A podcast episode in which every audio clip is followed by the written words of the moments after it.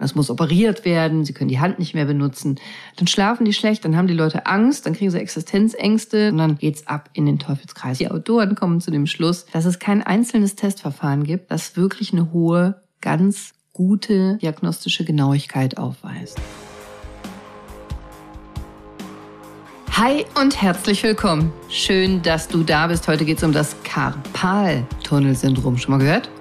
Wenn die drei Finger so einschlafen, Daumen, Mittelfinger, Zeigefinger, Karpaltunnel. Ich muss dabei immer an eine ganz bestimmte Patientin denken, das ist schon viele Jahre her, aber als ich die Patientin sah, da hatte ich sofort einen Verdacht. Die hatte nämlich eine Narbe innen am Handgelenk links und rechts und am Ellenbogen links und am Ellenbogen rechts und sie kam wegen Karpaltunnel. Oh Mann, habe ich gedacht.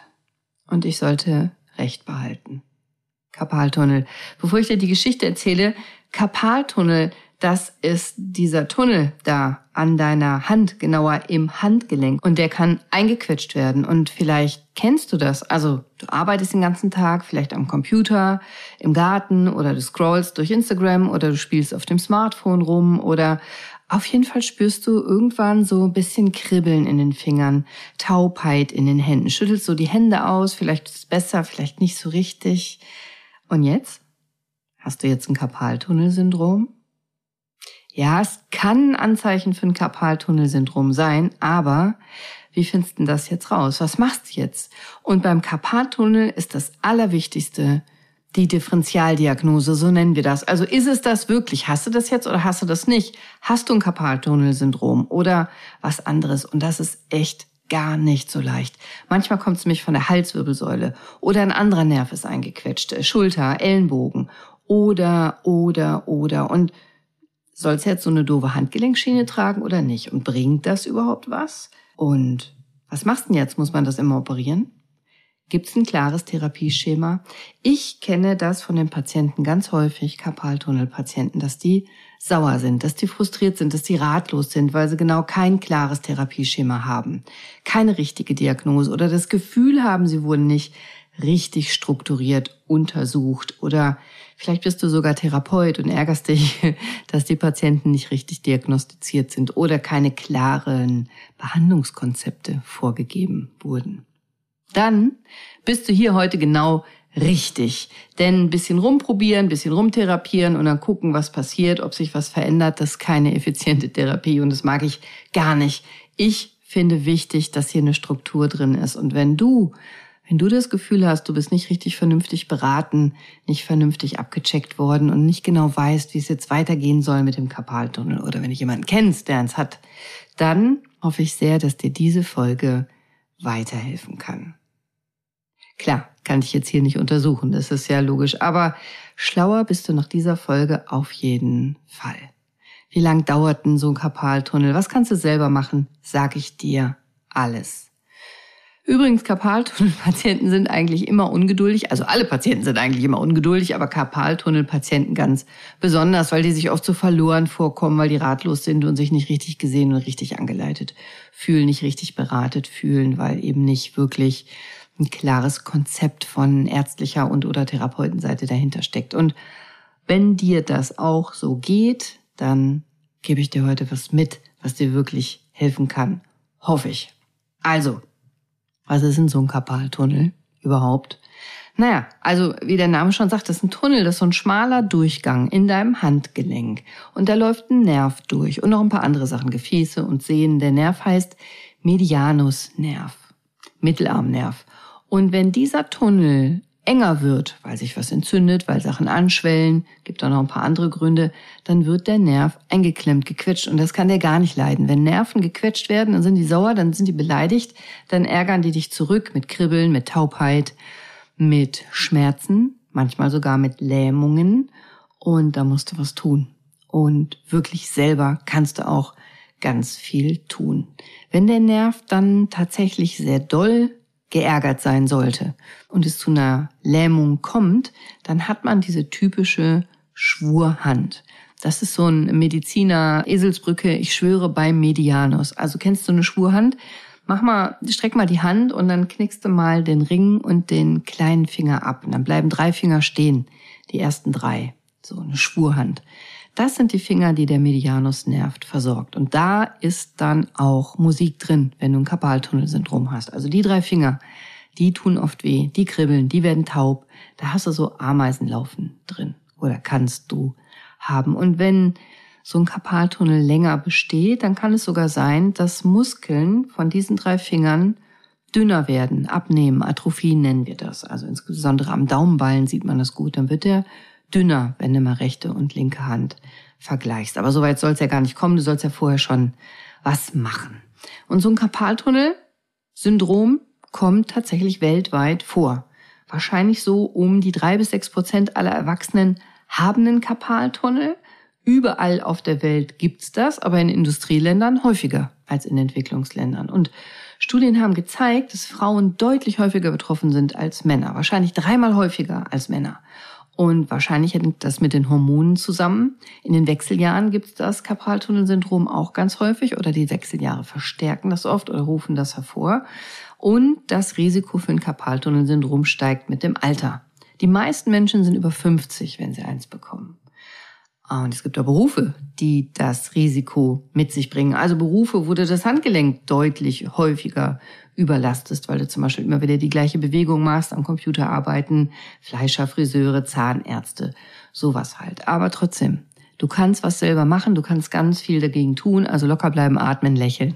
Sag ich dir gleich, was da alles tun kann. Es gibt natürlich auch manchmal Verletzungen oder Erkrankungen, die ein Karpaltunnelsyndrom begünstigen. Also kann das Handgelenk brechen und wenn das dann so zusammenwächst, dass weniger Platz ist, dann kannst du vielleicht eher Karpaltunnel bekommen. Aber das ist selten. Übrigens Hormone. In der Schwangerschaft haben Frauen auch ein deutlich erhöhtes Risiko, ein Karpaltunnelsyndrom zu entwickeln. Ich habe schon häufiger schwangere Frauen gesehen, die beidseits ein Karpaltunnelsyndrom hatten und dann aber nach der Schwangerschaft das wunderbar funktioniert, dass es wieder zurückging oder dass wir es austherapieren, ausheilen konnten. Trotzdem, so ein Karpaltunnelsyndrom ist vor allem gar nicht einfach zu diagnostizieren, insbesondere wenn die Krankheit gerade losgeht, wenn die Symptome noch nicht so deutlich sind. Und ich habe ein paar wissenschaftliche Studienergebnisse dir mitgebracht, die ich besonders spannend finde. Gerosch Herold zum Beispiel im British Journal of Occupational Therapy. Die haben ganz systematisch untersucht klinische Tests zur Diagnose Karpaltunnelsyndrom. Und die Autoren kommen zu dem Schluss, dass es kein einzelnes Testverfahren gibt, das wirklich eine hohe, ganz gute diagnostische Genauigkeit aufweist. Also gibt's nicht. Empfehlen, die Autoren empfehlen, und so sehe ich das übrigens auch, du musst mehrere Tests kombinieren. Mehrere verschiedene Tests und Diagnoseverfahren kombinieren. Dann kannst du relativ sicher eine Diagnose stellen. Aber ein einzelner Test mm -mm, bringt's nicht. Garrison hat in einer anderen Studie 2002 veröffentlicht, dass Schienen und auch konservative Behandlungsmaßnahmen signifikant zu einer Verbesserung der Beschwerden führen können. Also Schienenbehandlung kann total Sinn machen. Sehe ich übrigens auch so. Und Wickel hat 2016 veröffentlicht, das ist auch eine Übersichtsarbeit, dass, naja, ist jetzt keine Überraschung, aber trotzdem einmal valide wissenschaftlich festgestellt, eine frühzeitige Diagnose und Behandlung zu den besseren Ergebnissen führt. Wer hätte es gedacht? Also nicht warten, bis komplett chronifiziert ist, sondern ganz am Anfang was machen. Meine Rede. Aber nochmal, die Diagnostik ist gar nicht so einfach. Uns wird nicht selten eine falsche Diagnose gestellt. Das kann passieren und das kann man, kann man auch, wenn man sich ein bisschen damit auskennt, nachvollziehen. Aber was ich nicht verstehen kann, was ich total bescheuert finde, ist, wenn man den Leuten dann Angst macht. Gerade beim Karpaltunnel. Das muss operiert werden, sie können die Hand nicht mehr benutzen. Dann schlafen die schlecht, dann haben die Leute Angst, dann kriegen sie Existenzängste, dann haben sie Angst vor der OP oder dass sie nicht mehr arbeiten können oder beides und dann geht's ab in den Teufelskreis. Und es gibt so viele Möglichkeiten, die du nutzen solltest. Also man muss nicht immer direkt gar nichts machen und dann eine OP. Dazwischen gibt's wahnsinnig viele Möglichkeiten und das ist, wenn wirklich operiert werden muss, eine ganz kleine Operation, eine sehr sichere Operation. Das ist eine Anfängeroperation. Meine ersten Operationen, die ich gemacht habe, waren Karpaltunnel-Operationen. Das ist wirklich eine kleine, einfache, gutartige Operation, aber eben noch besser, wenn es vermeiden kannst. Also bleib locker, hab keine Sorgen, atmen, lächeln kannst ganz viel selber machen. Ja, wie findest du denn jetzt raus, ob du gut und gezielt untersucht und diagnostiziert wurdest? Ja, hm, schwierig. Also, Gute Anamnese, also gute Patientengeschichten, Abfragung, eine gute Untersuchung und verschiedene Tests sollten gemacht worden sein. Bildgebung kann Sinn machen wie ein Ultraschall, also eine Sonographie, eine Nervenmessung kann oft weiterbringen, aber auch hier, Achtung, also ich habe stark gequetschte Nerven gesehen, die haben wenig Symptome gemacht und ich habe Messungen gesehen, wo der Nerv nur ganz wenig gequetscht war, aber die Patienten hatten echt starke Beschwerden. Also am Ende will ich ja den Menschen behandeln und nicht ein Messergebnis. Und deswegen ist es oft gar nicht so einfach. Aus meiner Sicht musste mindestens drei Tests kombinieren. Jetzt für die, die Ärzte und Therapeuten, die hier zuhören, aus meiner Sicht mindestens drei Tests, Minimum oder mehr in der Kombination, die Sinn machen können. Das ist der Handelevationstest, der Tinel-Test und der Palma Flex-Test. Ich will ja gar nicht so tief reingehen, aber wenn du mehr willst, also wenn ich sozusagen Karpaltunnelfolge für Fortgeschrittene machen soll, dann schreib mir, schreib mir auf Instagram oder schreib mir eine Mail. Dann mache ich das gerne. Für alle anderen Karpaltunnel, ein gequetschter Nerv ist das und gequetschter Nerv braucht Zeit. Der braucht meistens mehrere Wochen, manchmal Monate. Also du musst schon was tun, abwarten alleine reicht nicht, aber du musst auch Geduld haben. Also bitte hab Geduld und achte auf dich. Ungeduld bringt dich nicht nach vorne. Gegenteil, hast du hier nur Nachteile. Also hab Geduld. Und es gibt eben viele nicht chirurgische Behandlungsmöglichkeiten. Die OP sollte eben nicht die erste Idee sein. Ich gebe dir ein paar Tipps. Also, überleg doch mal, hast du wiederholte Belastungen des Handgelenks? Das ist nämlich eine der Hauptursachen für ein Karpaltunnelsyndrom. Karpaltunnelsyndrom nennen wir übrigens oft KTS. Wir Orthopäden Karpaltunnelsyndrom, KTS oder CTS, wenn man das Karpaltunnelsyndrom noch mit C schreiben will, aber ich schreibe es deutsch K, KTS. Nicht zu verwechseln mit KT, das sage ich ganz oft, das heißt krasser Themenwechsel, KT, machen wir jetzt nicht. KTS, Karpaltunnelsyndrom.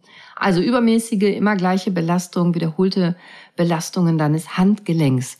Könnte ja sein, dass du das machst, tagsüber im Job oder im Hobby oder im Alltag, weiß ich nicht. Versuch mal diese Bewegungen zu reduzieren oder wenn das nicht geht, Pausen einlegen. Deine Handgelenke schonen. Also plan dir Pausen, stell dir einen Wecker, mach dir selbst eine Erinnerung, wenn du den ganzen Tag arbeitest, am Computer zum Beispiel. Und dann immer in der Pause streckst du und lockerst du deine Hände, dehnst deine Muskeln, weil eine regelmäßige Dehnung deiner Hand- und Unterarmmuskeln massiv helfen kann, Flexibilität und Beweglichkeit wieder zurückzugewinnen, zu verbessern in deinem Unterarm. Und das kann das Karpaltunnelsyndrom lindern oder vermeiden. Also regelmäßig Dehnungsübungen machen, Hände, Arme, Ellenbogen, Schultern, Handgelenke zeige ich dir gleich nochmal genau wie. Also zeige ich dir, erkläre ich dir gleich nochmal genau wie.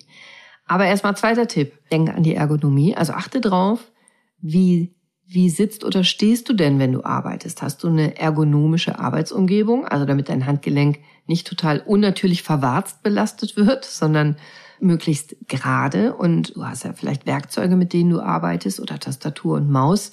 Steht das alles richtig? Kann man da was verbessern? Es gibt auch Vertical-Mäuse oder ergonomische Tastaturen. Wie sitzt du denn? Sitzt du schief und scheel?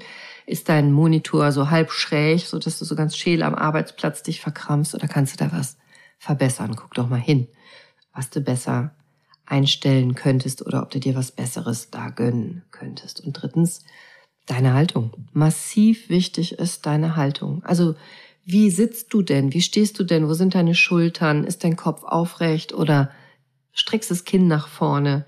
Sind deine Schultern hinten oder nach vorne eingerollt? All das kann Druck auf dein Handgelenk verbessern oder verschlechtern. Und es gibt spezielle Übungen, die du machen kannst für deine Handgelenke und Unterarme. Die erkläre ich dir gleich nochmal ganz genau. Und jetzt was, womit du bestimmt nicht gerechnet hast. Ernährung. Beim Karpaltunnelsyndrom, beim KTS, ja, echt. Also es gibt keine spezifische Diät für ein KTS, aber gibt einige Ernährungstipps und Tricks, die tatsächlich helfen und unterstützen können, die Beschwerden zu lindern oder ein KTS zu verhindern. Also Omega-3-Fettsäuren zum Beispiel, die haben entzündungshemmende Eigenschaften, können dazu beitragen, Entzündungen im Körper zu reduzieren. Also die kriegst du zum Beispiel durch Leinsamen, Chiasamen, Walnüsse, Nüsse.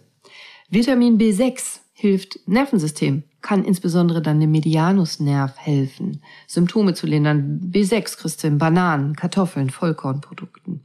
Magnesium ist ein wichtiger Mineralstoff, der Entzündungen im Körper hemmen kann und Muskeln und Nervenstoffwechsel verbessern kann. Wo ist Magnesium drin? Dunkles Blattgemüse, Nüsse, Samen, Vollkornprodukte, Bohnen und lass den Industriezucker weg, wenn es irgendwie geht. Also eine Ernährung, wo viel raffinierter Zucker, raffinierte Kohlenhydrate drin ist, die kann echt Entzündungen pushen im Körper. Entzündungen, Krankheiten fördern und Symptome des KTS verschlimmern. Also versuch doch mal den Verzehr von zuckerhaltigen Lebensmitteln runterzufahren. Lass Weißbrot weg und diese hochverarbeiteten Snacks. Oder wie ich immer sage, wenn, wenn du eine Brille brauchst, um die ganzen Inhaltsstoffe, Zutaten zu lesen, ist ein sicheres Zeichen, dass nicht gesund ist. Kauf was ohne Etikett. Irgendwas, wo kein Etikett drauf ist. Apfel, Birne, Banane, Gemüse, Salat, pflanzlich vollwertig, Obst, Nüsse, Gemüse, Kräuter. Und wenn du dich dafür interessierst, ein bisschen mehr, ich habe schon ganz am Anfang eine Folge aufgenommen, Entzündung ist nicht gleich Entzündung, da erzähle ich noch viel, viel mehr darüber. Ich verlinke dir das in den Shownotes. Aber bitte mitnehmen, ist der Nerv gequetscht, Vitamin B-Komplexe können wirklich sehr gut helfen, gebe ich auch gerne mal als Kapseln oder als Infusion. Diese Vitamine können den Nerv gut unterstützen. Gibt auch Nahrungsergänzungsmittel, die total sinnvoll sind dazu. Wenn dich das interessiert, schreibt mir. Ich will dir keine Werbung machen, aber es gibt ein paar Produkte, die finde ich richtig, richtig gut und wirksam. Meine persönliche Meinung. So. Und hier noch zwei Hacks, die dir helfen können, Karpaltunnelsyndrom zu lindern oder zu verhindern. Verwende Handgelenkstützen. Doch, echt. Handgelenkstützen, Orthesen nennen wir das. Die können wirklich helfen. Warum? Na, weil sie dein Handgelenk in einer neutralen Position halten und damit kannst du einmal Überlastungen vermeiden, aber eben auch übermäßige wiederholte Bewegungen lindern, besser führen. Also zum Beispiel, wenn du längere Zeit arbeitest in einer bestimmten Situation und vor allem, wenn du die Teile nachts trägst. Nachts machen die total Sinn. Ja, jetzt fragst du dich wahrscheinlich, wieso die Orthese von außen macht doch nicht innen die Schwellung weg. Ja, verstehe ich die Gedanken, ist aber nicht ganz richtig. Also klar, am Knochen ändert so eine Orthese nichts. Einen engen Karpaltunnel knöchern macht die Orthese die Handgelenkstütze nicht weit. Aber die Handgelenkorthese beruhigt die weichen Strukturen im Karpaltunnel und dann können die abschwellen und dann ist wieder mehr Platz im Tunnel. Und so eine Handgelenkorthese kann dich davor beschützen, nachts so völlig mit dem Arm im Tiefschlaf abzuknicken, umzuknicken, den Nerv zu ärgern. Und damit beschützt sie dich vor weiteren Beschwerden. Und zweitens, Wärme und Kälte. Kannst du selber machen, kannst du dir gut helfen. Also bei Entzündung Kälte immer wieder wenige Minuten auf das Handgelenk Kälte legen, kann die Symptome lindern, kann Schmerzen und Schwellungen lindern, auch im Karpaltunnel und Wärme auf der Unterarmmuskulatur. Wärme auf den Muskeln kann die Muskeln lockern und lösen und dir damit eine Linderung verschaffen. So, und jetzt alle mal zusammen. Wir machen ein paar Übungen, ob du jetzt ein Karpaltunnelsyndrom hast oder nicht. Komm, lass uns mal vier kleine Übungen machen. Erstens, streck mal deinen Arm aus, beug mal dein Handgelenk langsam nach oben und nach unten. Also Arme geradeaus, horizontal gestreckt und jetzt Handflächen hochziehen, zieh, zieh, noch ein bisschen zieh, halten und jetzt Handgelenk nach unten knicken und ziehen, ziehen, ziehen. Das richtig zieht. Jetzt solltest du es auf der Handrückseite spüren und jetzt Hand nochmal hoch und jetzt solltest du das im Handgelenk äh, im Unterarm spüren. Und jetzt dreh mal deine Handgelenke, kreisen, einmal im Uhrzeigersinn, einmal gegen den Uhrzeigersinn. Mach doch mal zehn Kreise im Uhrzeigersinn und zehn Kreise gegen den Uhrzeigersinn. Und ich weiß nicht, brauche ich diesen Disclaimer, dass du das nicht machen sollst, wenn du gerade ein Flugzeug fliegst oder ein LKW fährst. Hier ist es, aber ich gehe davon aus, dass du das bitte nicht machst. Wenn du das im OP hörst und selber Chirurg bist, bitte auch nicht übertreiben. Okay. Ballübungen machen Sinn. Also wenn du einen Tennisball hast oder einen weichen Ball, musst jetzt nicht direkt im Internet irgendwas ganz Teures kaufen, aber einen Ball oder eine ähnliche Kugel in die Hand nehmen, drücken, deine Hand kräftigen und roll mal mit dem Ball langsam hin und her und trainier deine Finger und mach das doch zwischendurch immer mal ein, zwei Minuten. Und was ich auch noch wichtig finde, ist eine Fingerdehnung. Also jetzt nimmst du den einen Arm, streckst den wieder aus und ziehst jetzt mit der anderen Hand deine Finger nach hinten und dehnst die. Richtig dehnen. Einmal Finger nach oben und dehnen und dann Finger nach unten und mit der anderen Hand unterstützen und halten, dehnen. Mach mal dreimal pro Seite. In der Zeit quatsche ich weiter. Also, wenn du in Therapie bist, in Behandlung, in ärztlicher, sportmedizinischer, orthopädischer Behandlung, Medikamente können sinnvoll sein. Das entscheidet dann natürlich der Arzt, ob jetzt gerade die Entzündung behandlungsfähig ist, also ob Sinn macht, jetzt zu behandeln. Achtung, Entzündung, da sind nicht Bakterien im Spiel. Das ist Entzündung im Sinne von Reizung. Der Nerv ist geärgert. Der ist entzündet. Dann können Entzündungshemmer Sinn machen. Ibuprofen, Diclofenac. Celebrix, solche Sachen. Das sollte der Arzt entscheiden, also nimm das nicht einfach so unreflektiert. Physikalische Therapie, Wärme-Kälte-Stromanwendungen, auch chinesische Medizin, ganz viele Dinge können hier unterstützend total Sinn machen. Aber vor allem kann eine Physiotherapie entscheidend helfen. Und deine Eigenübungen, ein paar davon hast du ja gerade gemacht. Und falls du keine Physio verordnet bekommst, überleg doch mal, ob du dir selber gönnen willst, ob du, die, ob du sie dir selber kaufen magst auf Selbstzahlerbasis, weil eine gute Physio kann hier wirklich total viel für dich tun. Also zum Beispiel manualtherapeutisch dein Handgelenk mobilisieren. Der Therapeut kann wieder Beweglichkeit in dein Handgelenk bringen, weil oft hast du durch die Schmerzen eine Schutzspannung in der Muskulatur und die angrenzenden Gelenke werden nicht mehr vernünftig bewegt und vor allem das Handgelenk, aber auch dein Daumensattelgelenk, dein Daumengrundgelenk kann meistens Hilfe brauchen auch die Finger. Und die Muskeln, vor allem die, die der Medianusnerv versorgt, die Muskeln können Probleme haben. Also Muskelhartspann, Verspannung, Verkürzung, Verhärtung. Und hier kann eine gezielte, gute Physiotherapie echt Wunder bewirken. Also insbesondere, indem sie Ruhe auf das Sehnengewebe gibt. Wie? Naja, also wenn die Muskeln zu hart sind, zu fest sind, zu verspannt sind, dann ist auch oft zu viel Zug auf der Sehne.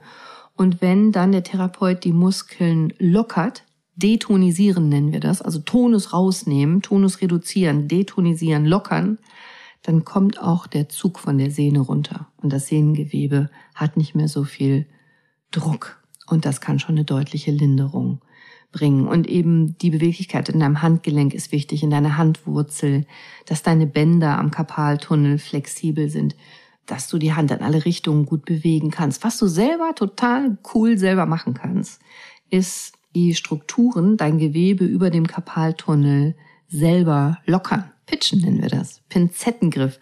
Also du greifst da rein wie, wie eine Pinzette und greifst jetzt auf dem Handgelenk, auf dem Karpaltunnel das Gewebe, was du kriegst, die Haut und das, was da drunter ist und zieh's mal dran und hältst das mal 30 Sekunden. Du willst Platz schaffen im Tunnel. Also du mobilisierst das Gewebe, das übrigens das Retinaculum flexorum klingt stark, oder? Also wenn du das deinem Arzt sagst oder deinem Physio, fällt er um. Also du mobilisierst hier gerade das Retinaculum flexorum. Klingt gut, ne? Und da schaffst du mit Platz für Nerve, für Nerve, für den Nerv, für die Gefäße, für die Strukturen darunter, für die Sehnen. Also immer so 30 Sekunden mal ziehen, wieder locker lassen und wieder ziehen. Was übrigens ein echter Gamechanger sein kann, ist deine Haltung. Also wie sitzt du denn? Wie ist dein Bewegungsmuster? Das wird ein guter Physiotherapeut auf jeden Fall gucken. Wie ist dein Greifmuster? Wie ist deine Belastungskette? Also Belastungskette hier so die Kette Finger, Handgelenk, Ellenbogen, Schulter, Brustwirbelsäule, Halswirbelsäule. Also wie bewegst du dich denn? Wie greifst du denn? Hast du hier Fehlbelastungen? eine Fehlhaltung, dann müsst ihr daran arbeiten. Ich versuche dir das mal ein bisschen zu erklären. Also eine bessere Schulterhaltung kann zum Beispiel einen deutlichen Fortschritt bringen in der Belastungskette. Also du änderst deine Schulterposition und hast auf einmal weniger Schmerzen beim Greifen. Tada! Einfach weil du dann eine andere Belastungskette hast, weil du den Druck rausnimmst aus dem System. Oft wird dein Therapeut auch die erste Rippe mit behandeln, mobilisieren und die tiefen Halssegmente. Also die Halswirbelsäule spielt ganz oft mit einer Rolle. Manchmal hat sich was im Nacken festgesetzt und wird dann aber im Karpaltunnel symptomatisch. Double Crush nennen wir das. Also das zwei Baustellen. Der Nerv kommt ja von oben, Halswirbelsäule und geht dann durch die Schulter, durch den Arm, am Ellenbogen vorbei bis in die Finger, wenn ich das so grob sagen darf. Und wenn zum Beispiel im Nacken der Nerv geklemmt ist und sich nicht richtig bewegen kann, so ein bisschen festhängt und dann kommt der Karpaltunnel dazu, dann hast du eben zwei Baustellen, Nacken und Handgelenk. Und dann hat er wirklich keinen Platz, dann wird an zwei Stellen geärgert und dann wird er symptomatisch. Und dann kann es Sinn machen, dass, obwohl du ein Karpaltunnelsyndrom hast, auch die Halswirbelsäule mitbehandelt werden muss, sollte, damit der Nerv wieder besser gleiten kann. Das macht man mit so Slider-Techniken. Das ist total hilfreich oft. So Slider-Übungen kannst du selber machen. Das sind neurale Bewegungsübungen. Also du, du mobilisierst praktisch den Nerv, du bewegst den Nerv. Kannst du gut selber lernen, kannst dir anschauen im Internet, kannst du selber gut durchführen. Die lassen deinen Nerven sich gut bewegen, gleiten, sliden, Slider-Techniken, wenn dich das interessiert. Schreib mir das. Und du kannst natürlich deine Unterarmbeuger-Muskeln selber gut ausrollen mit diesem Faszienball oder dem Ball der Rolle, den ich oben schon mal erwähnt habe. Mit Gefühl. Mach das nicht mit Gewalt. Mach das mit Gefühl, damit die Spannung rauskommt aus dem Gewebe. Dann hast du schon wahnsinnig viel gemacht. Ach ja, meine Patientin, hatte ich ja erzählt. Also, sie hatte erst ein KTS, eine Operation Karpaltunnelsyndrom auf der einen Seite operiert bekommen und dann auf der anderen Seite, hat aber nichts genutzt. Und dann hat man ihr am Ellenbogen den Ulnarisnerv operiert, also gelöst, das Gewebe rundrum, weggenommen. Erst auf der einen Seite, dann auf der anderen Seite. Hat aber nichts genutzt. Dann hat man auf der rechten Seite, ist kein Quatsch, wirklich wahr, eine Schulteroperation gemacht, um da Platz zu schaffen. Links dann nicht mehr. Dann hatte sie den Arzt gewechselt und dann kam sie zu mir und nicht, weil ich jetzt so toll bin, sondern weil das natürlich für mich jetzt einfach war mit der Vorgeschichte, war mir relativ schnell klar, die Frau hat kein Karpaltunnelsyndrom beidseits, sondern die hat ein Problem in der Halswirbelsäule. Die hatte eine Stenose, eine Verengung in der Halswirbelsäule. Das war die Ursache für die Taubheit und das Kribbeln in beiden Händen. Der Nerv war gequetscht, vielmehr weiter oben im Rückenmark der Halswirbelsäule wurde das Rückenmark, die Nerven gequetscht und dadurch hatte sie auf beiden Seiten Probleme in den Händen. Und damit hat natürlich beidseits die Karpaltunneloperation nichts genutzt und die Ellenbogenoperation nichts genutzt und die Schulter-OP auch nicht. Aber mit Injektionen an die Halswirbelsäule und mit gezielter Physiotherapie wurde sie beschwerdefrei. Und die linke Schulter musste selbstverständlich nicht mehr operiert werden. Hier war der Karpaltunnel tatsächlich unschuldig. Wie gesagt, die Diagnostik ist wirklich nicht immer so einfach, aber du bist ja jetzt schlauer. Du hast ja jetzt ganz viel gehört. Wenn du bis hierhin zugehört hast, dann bist du ja schon ein Karpaltunnel-Experte, KTS-Freak. Wenn du noch mehr wissen willst, schreib mir. Ich denke, für eine Karpaltunnel-Anfängerfolge soll das genug sein. Hoffe ich wenigstens. Sei bewusst, sei mindful, sei geduldig mit deinem Karpaltunnel, gib ihm Zeit und tu was. Mach was, denn Gesundheit kannst du lernen. Und wenn du noch mehr Gesundheit lernen willst, dann folg mir doch auf Steady und schreib mir bitte eine Bewertung auf iTunes oder Spotify, denn das gibt mir mehr Sichtbarkeit und wenn ich mehr Sichtbarkeit habe, kann ich noch viel mehr weitere Folgen für dich machen.